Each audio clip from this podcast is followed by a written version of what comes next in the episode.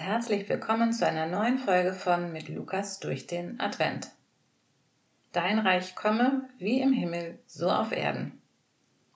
Dieser Satz aus dem Vater Unser, dem Gebet, das Jesus lehrte, wird tagtäglich hunderttausendfach weltweit gebetet. Aber ist uns überhaupt bewusst, was wir da beten? Die Erwartung des göttlichen Reiches war zu Jesu Zeit enorm hoch. Als Gottes Volk warteten die Juden darauf, dass Gott ihnen wieder so nah sein würde, wie sie es aus den Erzählungen ihrer Vorväter kannten. Nun zog Jesus schon eine Weile durch Israel, sein Ruf eilte ihm voraus. Vieles, was er tat und lehrte, ließ die Vermutung aufkommen, dass er der Gesandte Gottes sein könnte. Auch die Pharisäer, die notorischen Skeptiker und Zweifler an Jesus, hörten davon. Einige von ihnen glaubten sogar an ihn wenn auch nur heimlich. Und immer wieder hatten sie Fragen an ihn, manchmal aus echtem Interesse, oft genug jedoch, um ihm eine Falle zu stellen. Und eines Tages fragt sie ihn, wann kommt das Reich Gottes? Damit schwang die Frage mit, bist du es, der uns versprochen wurde? Bist du der Messias? Und es schwangen natürlich auch die Erwartungen an den Messias mit. Es gab keine durchgängig einheitliche Vorstellung vom Messias, doch einige Eckpunkte stimmten bei aller Unterschiedlichkeit überein. Man erwartete eine politische, vielleicht sogar eine militärische Führungspersönlichkeit, die Israel endlich befreien würde. Denn in der Vergangenheit war Israel nur etwa 150 oder 200 Jahre völlig unabhängig gewesen. Sonst stand es immer unter Fremdherrschaft. Erst waren es die Perser, dann die Griechen und zur Zeit Jesu die Römer. Doch damit würde im Reich Gottes endgültig Schluss sein, so war die Überzeugung. Deshalb also die Frage an Jesus, wann kommt das Reich Gottes? Werden wir es erleben? Wie lange müssen wir die Unterdrückung noch aushalten? Worauf dürfen wir hoffen? Warten gehört nicht zu meinen Kernkompetenzen. Und ich denke, ich befinde mich da in guter Gesellschaft. Ich habe auch gern so konkrete Zeitangaben. Mit einem, naja, wir sehen uns dann mal, kann ich nicht viel anfangen. Wie es ist, Ungewissheit auszuhalten, merken wir seit März 2020. Die Pandemie wäre für viele wahrscheinlich besser auszuhalten, wenn uns irgendjemand mal sagen könnte, an welchem Tag oder zumindest in welchem Monat sie für beendet erklärt wird. Doch seit fast zwei Jahren hangeln wir uns von einer Welle zur nächste. Immer wieder gibt es mal einen Hoffnungsschimmer am Horizont und immer wieder folgen die düsteren Nachrichten sofort. Wer konkrete Angaben zum Verlauf der Pandemie erwartet, wird enttäuscht. Wenn die Pharisäer auf ihre Frage eine Antwort mit einem konkreten Termin erwartet haben, wurden sie von Jesus enttäuscht. Er sagte, das Reich Gottes kommt nicht so, dass man es beobachten kann. Man wird auch nicht sagen, siehe, hier ist es oder da ist es. Denn siehe, das Reich Gottes ist mitten unter euch. Jesus enttäuschte seine Zuhörer in zweifacher Hinsicht. Er machte erstmal überhaupt gar keine Zeitangabe. Und dann sagt er, das Reich Gottes ist überhaupt kein Ort, den man beschreiben kann. Auch in den Köpfen der Menschen im 21. Jahrhundert gibt es immer noch Vorstellungen von einem Reich Gottes. Einige denken an die Wiederherstellung des Paradieses. Andere erwarten ein Schlafenland, in dem man nicht arbeiten muss.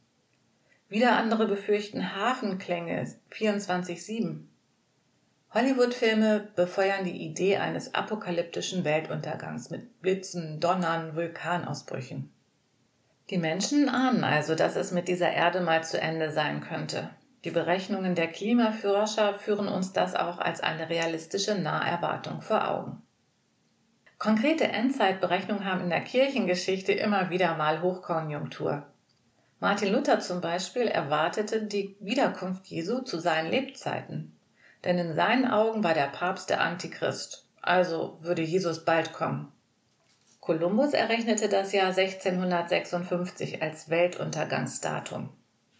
Und ein US-Buch mit dem Titel 88 Gründe, warum die Entrückung 1988 stattfinden wird, verkaufte sich damals tausendfach.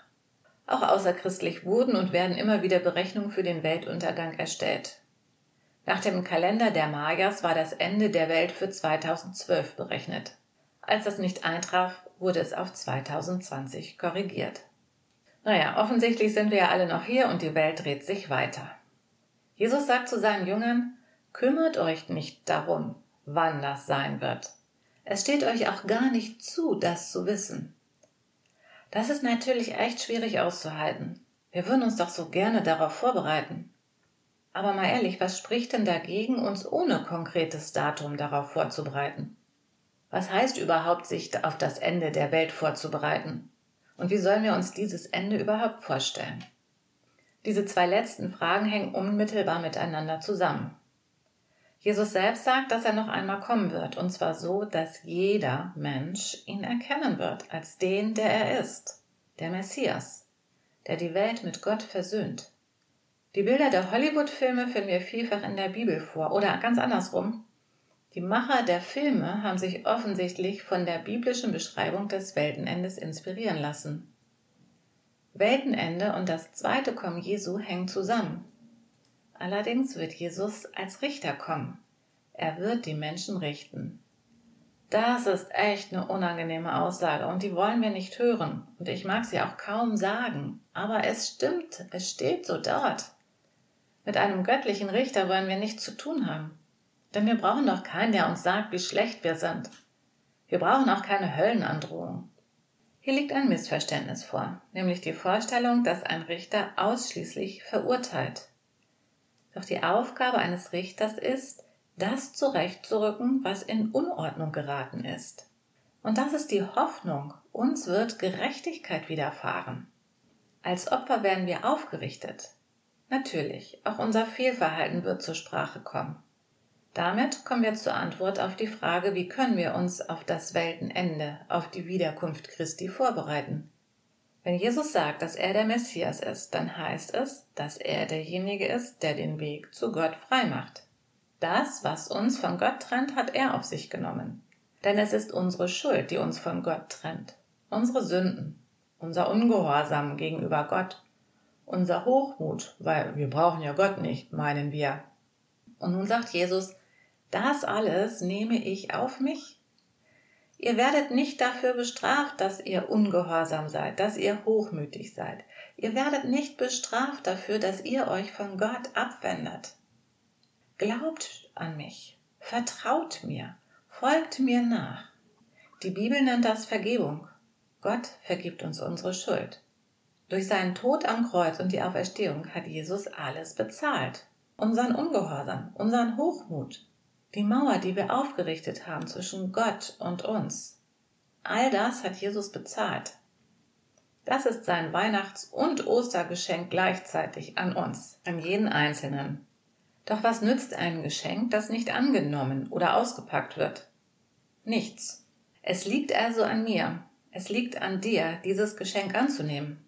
Dieses Geschenk anzunehmen heißt, sich Jesus anzuvertrauen, ihm zu folgen, das eigene Leben nach seinem Willen und Maßstab auszurichten, ihn und nur ihn anzubeten. Nun noch zur Aussage Jesu, das Reich Gottes ist mitten unter euch. Wie können wir das denn verstehen? So wie Gott außerhalb der Zeit ist, ist er auch außerhalb des Raumes. Wir Menschen sind in diesen Dimensionen begrenzt, Gott aber nicht.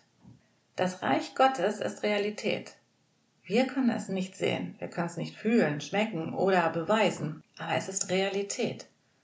Und Jesus sagt, mit ihm ist dieses Reich Gottes auf die Erde gekommen. Das apokalyptische Buch des Neuen Testaments, aus dem eben viele Bilder der Hollywood-Filme stammen, hat ein wunderschönes Kapitel, in dem Johannes einen Blick in den Himmel werfen darf. Er hatte sozusagen das Vorrecht, hinter den Vorhang schauen zu können. Und er beschreibt das göttliche Reich als schön, herrlich, glanzvoll, gerecht und friedlich.